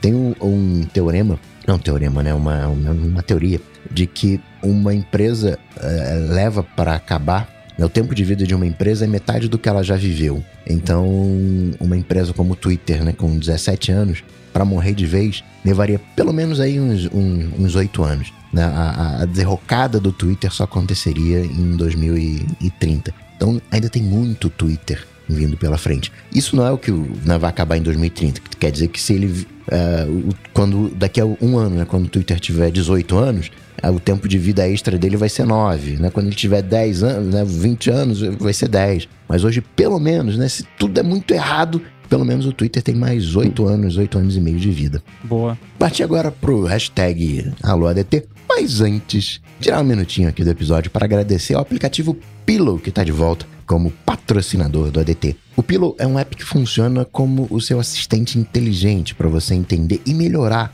a sua noite de sono. E ele oferece uma análise detalhada com insights bem valiosos, além de recomendações também para melhorar a sua rotina de sono. Se você tem um Apple Watch, é só você usar o relógio enquanto você dorme. e o Pillow vai rastrear automaticamente e analisar o seu sono. Se não, você também pode acompanhar o seu sono usando o iPhone ou o iPad, colocando ele perto da cama no, no seu travesseiro. O Pillow tem uma função bem legal de alarme inteligente que escolhe o melhor momento para te acordar quando o seu estágio do sono está no mais leve. Outra coisa legal é que o Pillow também oferece a opção de usar machine learning para categorizar os sons que acontecem durante o sono, tipo ronco, apneia do sono, né, fala né, e coisas assim. A interface dele é bem fácil de usar para você explorar e entender melhor os dados do seu sono. E os algoritmos deles estão sempre evoluindo de acordo com os achados científicos mais recentes das pesquisas sobre o sono. Quem usa o Pillow com o Apple Watch também curte ver análise da frequência cardíaca para cada sessão de sono para você ver, por exemplo, a queda na frequência cardíaca, variação na frequência, nível de oxigenação do sangue e até a frequência da respiração durante o sono. Eles também têm uma preocupação bem grande com privacidade, então todas as informações são criptografadas e armazenadas de forma segura no aparelho e na conta do iCloud. Se você esco escolher usar o iCloud com o app, a análise do som também acontece localmente no iPhone ou no iPad. Isso nunca vai para a internet. Por fim, no Apple Watch também eles oferecem uma série de complicações para ajudar a você a, a olhar rapidinho os dados básicos da sua noite de sono. Para saber mais sobre o Pillow, acessa lá pillow.app. Ele é grátis na App Store e tem uma assinatura opcional que libera todas as funções do app. Além disso, ele é totalmente traduzido para o português, o que é bem legal também. Então, mais uma vez, acessa lá pillow.app para saber mais. Muito obrigado ao Pillow pelo patrocínio do ADT e pelo apoio a toda Gigahertz. Eu quero contar Valeu. uma coisa sobre o Pillow, que hum. ele desbloqueou um recurso do meu Apple Watch. Olha que legal. foi, casualmente, eu não sabia, eu fiquei sabendo agora que eles iam patrocinar esse episódio. Isso não foi planejado, mas na noite de ontem para hoje, eu sempre durmo com o meu Apple Watch, o Series 6. Eu tenho séries. É o 8, né? O mais recente. Eu nem lembro mais. É o que. É o 8. É. O mais recente, o do ano passado. Eu sempre né, eu uso ele no dia a dia e aí eu tenho um Série 6, que é o que eu tinha antes, que eu uso para dormir. Por acaso, ontem eu esqueci de trocar o Apple Watch, eu fui dormir e acabei dormindo com o Apple Watch Series 8, que é o, o mais atual.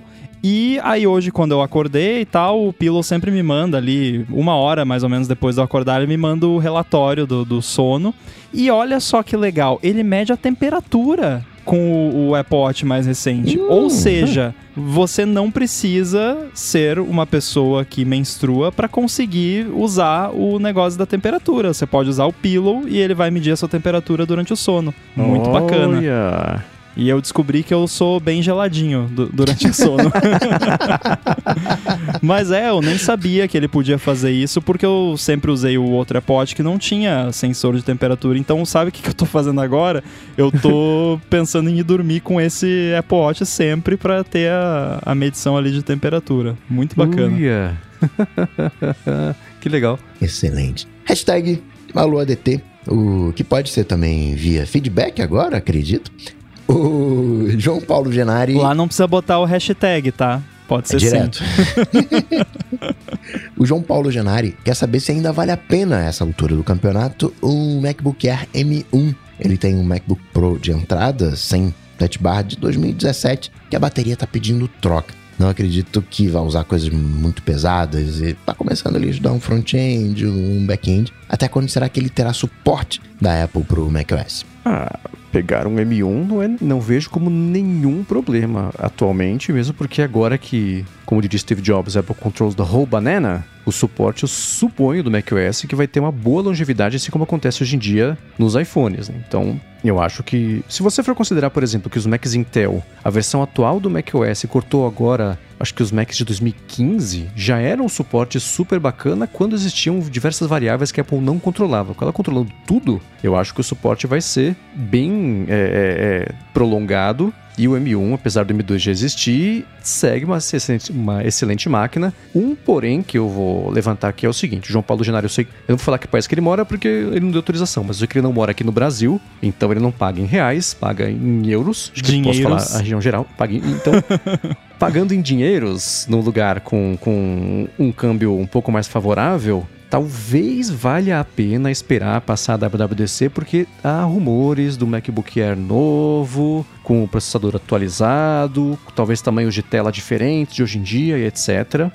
Mas assim, putz, preciso pra já rola o M1? Rola. Vai dar uma dorzinha no coração daqui a um, dois, três meses quando sair o novo, mas isso não vai tirar desempenho do seu novo barra atual. Então acho que se a necessidade for grande, manda bala que eu não vejo nenhum problema não. Se parte Vamos de lá. suporte, etc. Nunca dá pra responder só sim ou não pra esse tipo de pergunta. Acho que a galera que escuta o ADT já sabe disso, né? Essas perguntas de vale a pena é impossível responder com um simples vale ou não vale. Assim, se for pra. Ah, Rambo, só fala que sim ou que não. Vale a pena? Vale. Qualquer Mac Apple Silicon ainda tá valendo. Tipo, sem dúvida alguma. Agora, circunstâncias atenuantes, né? João Paulo, já sabemos aí que ele vai comprar em dinheiros, não em reais. Então, né, eu fiz aqui pela, pelo preço da Apple Brasil, dá uma diferença de 2.400 reais entre o modelo de entrada M1 e M2 do MacBook Air. Eu pagaria essa diferença, né? Claro que aqui no Brasil dói pra caramba, lá fora deve doer também, mais menos. Então já, já, consideraria isso. Pela descrição que o João Paulo deu aqui do uso dele, eu acredito que tanto faz M1, M2, beleza, os dois iriam funcionar tão bem quanto. Mas é aquela coisa, vai investir uma grana? Investe no melhor que você puder, né? No, no, que vai durar mais tempo e que vai te satisfazer aí pela maior quantidade de anos possível. Então eu consideraria fortemente, porém eu nem estava lembrado dessa outra circunstância atenuante que você mencionou aí, que é a questão de que parece que aí tá para virar, é virando a esquina ali, tá saindo MacBook Air M3, talvez até um modelo de 15 polegadas, vai ter um de 13 e um de 15. E aí talvez você não queira comprar o M3, mas tal, talvez, talvez o M2 fique mais barato, muito provavelmente, ou então talvez o M1 fique ainda mais barato uhum. se, se mantiver o M1. E aí você vai ter não uma nem duas, mas nem três, você vai ter quatro opções. Você vai ter o M1 de 13, o M2 de 13, o M3 de 13 e o M3 de 15, e aí você vai poder escolher, né? Vai ter um leque de MacBook Air ali onde você vai poder escolher o que mais te agrada. Se você tá com pressa e precisa para já, vai com o que couber melhor aí no orçamento. Eu faria um esforcinho para ir de M2 se pudesse, mas não porque daqui um ano o M1 vai ser uma tralha. Não. Vai durar muito tempo ainda. Saber exatamente até quando vai receber atualização não dá, só é, nem a Apple sabe, provavelmente eles não decidiram isso ainda. né? De vez em quando rolam ali uns cortes, mas eu acredito que Apple Silicon vai demorar muito ainda para eles começarem a cortar nos updates. Então, a boa notícia, a má notícia, João Paulo, é que a gente não pode responder só sim ou não para a pergunta, porque é difícil. A boa notícia é que você tem opções. Se você esperar um pouquinho, você vai ter mais opções ainda e nenhuma delas é ruim. Então, divirta-se. tem um, um outro dado, no geral é isso aí mesmo, mas tem um outro dado que o M2 ele é um novo shape. O M1 ele é o shape anterior do Air. Verdade. Então tem gente que compra Mac, né? Por exemplo, né? Ele tá com esse MacBook desde 2017. Já tá com problema de bateria. É, a última, é o último ano, provavelmente, que vai ter suporte de macOS. Né? o tempo de vida útil de um notebook tá mais ou menos aí, com atualizações, em torno de 7 anos. Depois disso, né? Mais um pouquinho ali, né? não vai ter peça, né? Chega até a durar uns 10 anos, mas enfim. O ponto aqui é qual que é. Se você vai usar um MacBook até ele acabar, né? Tipo, você vai usar até quando? Até acabar. Enquanto ele estiver. Enquanto eu apertar Enter e estiver pulando a linha ali, eu vou, vou, vou continuar usando, vou arrancar a bateria. Desfazer. É, vou, coloco, coloco na energia. Né? Aí tudo bem um M1. Agora, se você está pensando em de repente, não, eu vou usar aqui uns dois aninhos, daqui uns dois aninhos eu vou é, revender, aí vale mais a pena pegar um, um, um, M2, porque o M1, ele, quer queira, quer não, ele fica datado, né? Você olha para ele, é como se ele tivesse um, um botão home de, de, de, de iPhone, né? No, no, o olhar, né? Você já fica com aquela cara de, de, de velho frente ao novo. Mas. Coca, eu fiquei com uma dúvida. Hum. É, porque, na verdade, a minha recomendação costuma ser justamente o contrário. Seria se você pretende ficar muitos e muitos anos com a máquina, pega a mais recente, porque ela vai continuar nova por mais tempo. Por que, que a sua recomendação é justamente o oposto disso? Eu não entendi. Porque quando você, quando é para você, né, você aceita aquilo. Né? E quando eu quero ficar por algum tempo e eu quero vender isso para alguém, né, fica mais atrativo por ser uma coisa nova. Agora, né, você, todo mundo tem um, um, uma bermuda furada que a gente continua usando em casa né, para dormir. Né? a gente não vende a bermuda né, furada, né? As coisas, é, entre aspas, né, velhas, a gente né, guarda aqui, fica aqui no cantinho, aqui, né, até como, como... Usa para dormir, que nem eu com Apple Watch velho, exato, né? né? Exato, não vende por, por, esse, por essa linha de raciocínio. Agora, usar o Mac para dormir seria estranho, né? Mas, mas não, entendi, eu entendi. Eu acho que dá os dois. Dá, dá para entender pelos dois lados. É questão filosófica mesmo. É, coloca o Pillow, instala o Pillow no, no MacBook Air. o Ricardo Cardoso quer saber em que idioma a gente utiliza vossos devices. Eu gosto de vossos, assim, eu acho muito legal. De vez em quando a pessoa me pergunta assim, qual é o seu, seu pronome? Vós. Acho muito legal. E a gente usa em inglês, português, né? E, o, e aí carangueja. Eu uso em português. É, eu uso só em inglês, tanto os dispositivos quanto a Siri também. Eu costumava usar em português quando eu trabalhava muito com a criação de screenshots, etc., especialmente para o blog do iPhone ou para a revista iThing que a gente tinha. Mas depois que eu parei de fazer esse tipo de coisa, agora é os dois só em inglês, porque é, é, é preferência e costume, desde os primórdios de iPhone que não tinha em português, e quando tinha, tinha traduções horrorosas, tipo o iPhone se chamar Ivone, que era o, o clássico do feio absoluto de, de falta de atenção da Apple. Mas hoje, apesar da tradução estar beleza, é o jeito que eu tô acostumado e coisas coisas como, por exemplo, usar a Siri em inglês me dava a oportunidade de poder usar em dispositivos que ela nem está disponível no Brasil, parte toda de HomePod e Apple TV, que agora tá dando para usar, mesmo estando ela em inglês, para quem era da região do Brasil, configurado no Apple TV, e por parte da App Store, etc., não tinha como usar, mas eu tendo a usar tudo em inglês porque geralmente as funcionalidades chegam antes para quem usa desse jeito versus depender da boa vontade e lista de prioridades aí das coisas chegarem para português ou algum outro idioma. O meu iPhone, ele não só tá com o idioma em inglês, como a região Estados Unidos também, uhum. o que é horrível, mas eu me sujeito a isso porque a minha vida digital e, e profissional é toda em inglês. Então, e isso aí vale então para todos os meus devices e eu tenho um monte de HomePod espalhado pela casa e o HomePod não tem em português. E aí, se você mistura idiomas com caranguejo e coisa, bagunça tudo, não funciona nada. Então, desde sempre, as minhas coisas da Apple sempre tudo em inglês. E, e, no Mac, principalmente, que é onde eu passo o dia inteiro trabalhando, se eu fosse usar o Mac em português, ia ser um, um context switching o tempo todo na cabeça de.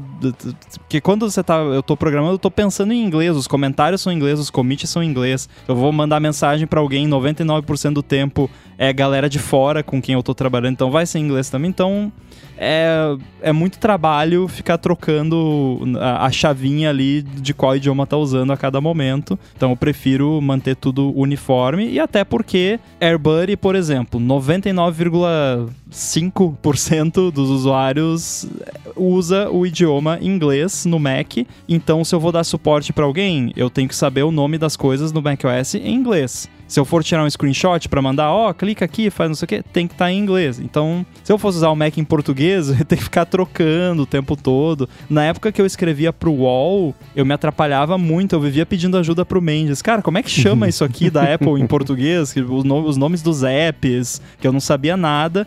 Aí eu tinha até um device de teste que eu deixava em português para poder consultar lá nome de app e ajustes do, do iOS, mas hoje em dia eu não preciso mais disso, então sempre tudo em inglês. Eu uso em português justamente pelo, pelo mesmo caso do Mendes, né? Na época de blog de iPhone e da revista. Porque quando eu estiver falando de stage center, né? Eu vou me, tentar me policiar para falar palco central. É meio canalice isso, porque tem coisas que são em inglês, né? É FaceTime, né? não é hora da Você cara. chamou de stage center. Você misturou stage manager com ah, center tá vendo stage. Só, tá, aí, aí, eu não sei o que, é deitar de bruxo, aí me complica todo aí a história. Mas eu, eu não sei vocês, né? eu quando eu vou assistir a um filme com atenção, eu gosto de assistir em inglês. Mas quando é algo de segunda atenção, né, tipo assim, é só para deixar a TV ligada fazendo barulho enquanto eu tô fazendo alguma coisa, eu prefiro em português. A minha, minha segunda atenção, né, capta melhor. Eu não preciso ficar dedicando o CPU do cérebro para entender o que tá rolando. É, fica natural em, entender em português. E eu consigo contar para você completamente o filme. Mas se tiver em inglês, vai ter umas partes que eu, quando me concentrar, que eu vou me perder. Ah, eu já tenho a Neural Engine de, de inglês, então não, não rola tanto. De, quer dizer, depende do sotaque, né? O sotaque dos Estados Unidos é, é super de boa. Da Inglaterra, ok. A Austrália já começa a complicar um pouquinho e tem alguns que realmente fica difícil, né? Ou então, tipo, quando eu assisti a House, que aí tem aquele monte de termo médico e coisa, daí não, não dava, tinha que ser com legenda porque, e, e ler a legenda porque não dá, né? Talvez hoje em dia eu até conseguiria entender, mas naquela época eu ainda tava um pouco menos é, fluente. Mas uh, eu entendo e, e é essa coisa, quem, quem mexe com o público, né? Que nem você, Coca, você faz conteúdo sobre, né, com dicas das paradas e tal, então se você fosse usar o seu Mac em inglês ou qualquer coisa em inglês, você o seu conteúdo não ia servir o seu público, Sim. né, que, que espera que esteja em português. E aí não adianta, então acaba sendo muito mais útil você fazer dessa forma. Por isso até que eu tinha na época, né, que eu fazia lá pro, pro blog em português, eu tinha um device em português só para conseguir consultar ali as paradas. E por último, o BM Borges quer saber por que, que a gente usa música de fundo durante todo o programa. Ele tem a impressão de que, usando música de fundo, inviabiliza o cortar silêncios do Overcast e diminui o impacto da conversa. Ele manda um abraço a todos nós e adora o programa. Adoro o programa, menos a música de fundo. Olha, eu quero que o Mendes responda essa, porque eu, correndo o risco de transformar isso aqui numa reunião da diretoria, que normalmente a gente faz no podcast que não mencionamos, mas eu, particularmente, não gosto de música de fundo em, em, podcast. Porém, eu não eu discordo que prejudica o cortar silêncios do Overcast, porque na minha experiência, ouvindo o ADT, com o reduzir silêncios ativado lá, o Smart Speed, ele reduz. Porque às vezes você consegue até ouvir ele cortando um pedacinho uhum. da, da música, porque é tão baixinho que é, funciona, né? Mas já teve podcasts, não o, o, ADT que eu tava ouvindo, que tinha uma trilha um pouco mais alta, que aí não rolava o corte, aí realmente uh, criava isso. Mas, mas, eu, particularmente, não curto muito trilha de fundo, mas o, o ADT parece que acostumou para mim, então eu, eu escuto o ADT e não, não ligo. Mas que que tem trilha? Mendes? O ADT tem lá, lá em 428, 432, lá, a afinação. Do... a única coisa que eu discordo é que diminui o impacto da conversa. Eu acho o contrário. Porque né, você consegue né, eu acredito que ele esteja reclamando porque tem um silêncio maior e aí aparece a música. Mas é bacana esse momento porque tem aquele um impacto dramático, dá pra pessoa né, pensar. Entendo, né, quando se quer ouvir num 2x acelerado, né, e fazer aquele download direto pro cérebro, mas tem um lado do olhando como uma obra, né, tem uma cadência. Mas diga, mente. É, aí entra a diferença entre preferência pessoal e se adequar ao que as pessoas querem. Pessoalmente, eu detesto trilha em podcast. Eu acho que distrai, eu acho desnecessário, eu não gosto. É uma linguagem Deve ter de cabeça rádio... de muita gente explodindo agora, né? Nós somos uma abertura... fraude. Total, né? Abertura, encerramento é outra coisa. É a parte plástica, artística de como você está colocando o podcast para o mundo. Agora, trilha, eu acho uma linguagem de rádio e. Assim, não tem nada de errado ser jovem, mas é juvenil de um jeito que eu acho. Não sei, não me atrai. Porém, quando eu comecei a fazer podcasts e não tinha trilha, porque eu gostava sem trilha, o que eu mais escutava era sentir falta de uma trilha, senti falta de um negocinho aí de fundo, senti falta de uma base, uma coisa que fica. Então eu coloquei. E isso seguiu, né, era é, aí loop matinal e aqui o área de transferência. Observando os outros podcasts da Gigahertz, nenhum tem trilha. Existe abertura, existe encerramento, mas não tem trilha. O ADT ficou por ser uma coisa que veio antes, é como é, a gente já está acostumado e etc. Mas vamos fazer o seguinte: vamos deixar na mão de vocês que escutam o ADT, se a gente mantém a trilha ou se a gente tira a trilha. Não é só porque eu falei que eu detesto que é para tirar. Não, se vocês curtem, que bom, o ADT está entregando o que vocês querem e vai continuar assim. Então a gente vai deixar aqui na descrição uma enquete para vocês escolherem se o ADT continua com a trilha ou se tira a trilha com um asterisco. Se tiver um cheiro de manipulação de alguém tentando votar mais de um jeito, aí esquece, desliga tudo. Não. Vamos fazer direitinho, bonitinho para vocês ajudarem a escolher. Eu vou deixar o link aqui na descrição do episódio para vocês fazerem a votação, porque é, bom, eu já falei o que eu acho, não vou resumir aqui e Só fazer o meu. fazer um disclaimer aqui, se, se você é. discordar, porque né, você é 50% do, da sociedade também, você tem direito de voto, mas sobre os outros podcasts é inegociável, tá? Esse, essa votação é sobre o ADT manter ou não. Exato. Os Sim. outros podcasts vão continuar como estão, podem reclamar o quanto quiser que não vai mudar. Agora, o, é. o, ADT é negociável porque, né, sempre foi assim. Tanto é que quando a gente unificou a, a marca, né, foi uma discussão que a gente teve. Ah, e aí, uhum. vamos manter, vamos fazer outra? Ah, né, tá assim, já faz mais de 100, acho que já fazia mais de 200 episódios na época, vamos manter assim, né? Pra que mexer, né, time que tá ganhando, aquela coisa. Mas, então por isso a gente abre votação pro ADT e, né, curiosidade pro, pro pro BM e, para quem também tá ouvindo, a gente recebe muito mais feedback no sentido de, pô, por que, que não tem trilha no, nos outros podcasts, né? Ou, ah, no, por que, que não a fonte não tem? Por que, que na área de trabalho não tem? Do que pô, por que, que tem no ADT, né? Por que, que não uhum. tiram? Então, se fosse, eu acho que se fosse fazer uma enquete, você, vocês querem trilha ou não em todos, ia ganhar com trilha em todos, provavelmente. Uhum. É o, parece ser o que a galera espera, mas, de novo, a gente vai fazer só sobre o ADT porque ele já tem, os outros deixa como tá. Exato. E pode ser uma coisa 100% cultural de o que, é, significa, que significa ser um podcast no Brasil. E tudo bem, a gente Sim. aceita isso, a gente quer que vocês escutem e tenham uma boa experiência escutando do começo ao fim. Então, mas eu lembro salvo falha de memória, eu lembro que a gente fez, a, a, desenvolveu a trilha com um cara chamado Thiago, recomendação do Edu, e aí a trilha que ia ser a de, de a trilha que eu digo abertura e encerramento, mas o que ia ser ali de, de pra ser o, o que tá tocando agora aqui no fundo enquanto eu falo, distraindo do que eu estou dizendo. Ou não, uma, quem é, sabe, né? É, é, uma, é, né? é uma coisa que era biblioteca de uso do YouTube, uma coisa assim que já deve ter acontecido de alguém estar escutando alguma coisa e falar, nossa, mas não é a trilha do ADT? É, porque não é exclusiva nossa, ao contrário de todas as outras que a gente fez, encomendou, tanto com o Leonardo, como eu comentei, que é do A Fonte, do Olamundo, do área de trabalho, quanto essa que foi o Thiago que fez aqui para o ADT o começo e o final. Mas é porque parecia ser uma preferência nacional as pessoas escutarem podcast com uma trilha de fundo e, e por isso que é assim. Mas tá aí, tá na mão de vocês escolherem se a gente vai seguir com trilha ou se tira a trilha do meio do episódio. O começo e o encerramento vão manter, afinal, ainda é o ADT, né? Exato. Excelente. Agradecer aos adetensos que nos apoiam lá em apoia.se barra área de transferência e picpay.me barra área de transferência. Os patrocinadores, Sotes Telecom e, e Pilo. Agradecer ao Edu, que também faz toda essa mágica acontecer. Para falar comigo, vocês sabem, só ir lá no Google, bater Coca-Tech que a gente troca uma bola, ou então no Instagram, no arroba coca.tech. Pra falar comigo, você vai lá gigahertz.fm barra feedback e bota lá, alô Rambo.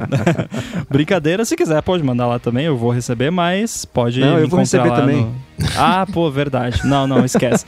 Vai lá no, no Mastodon, arroba underline inside no mastodon.social. Valeu. Muito bem, eu sou MVC Mendes no Mastodon e no Instagram, apresento um monte de podcast aqui na Gigahertz e o Bolha Dev, que se você não conhece, dá uma espiadinha. Todo dia de 5 a 10 minutinhos, notícias sobre tecnologia, inovação e desenvolvimento e também escreva lá para ifeed.pt. Tudo dito e posto, a gente volta semana que vem. Tchau, tchau. Valeu.